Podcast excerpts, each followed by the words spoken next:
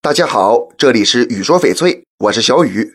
咱们都知道，翡翠种水分成四大类，分别是玻璃种、冰种、糯种和豆种。今天咱们具体讲讲豆种和糯种的区别，分析一下它俩之间谁更值得买。糯种翡翠一般看起来半透明，可细化为糯冰种和糯化种。糯冰种的水头较足，通透度也较高；糯化种给人感觉是里面的棉质化了一样。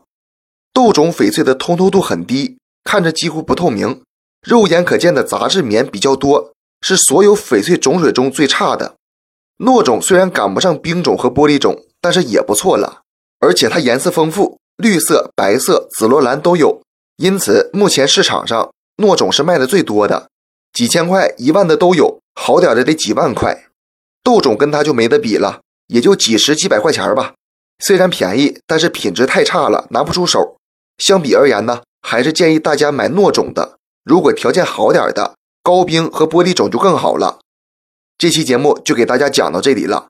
小雨呢，每天都会在朋友圈更新精美、性价比高的翡翠，大家感兴趣的话，可以来我朋友圈逛逛，通过主页就可以找到我。那咱们就下一期再见了。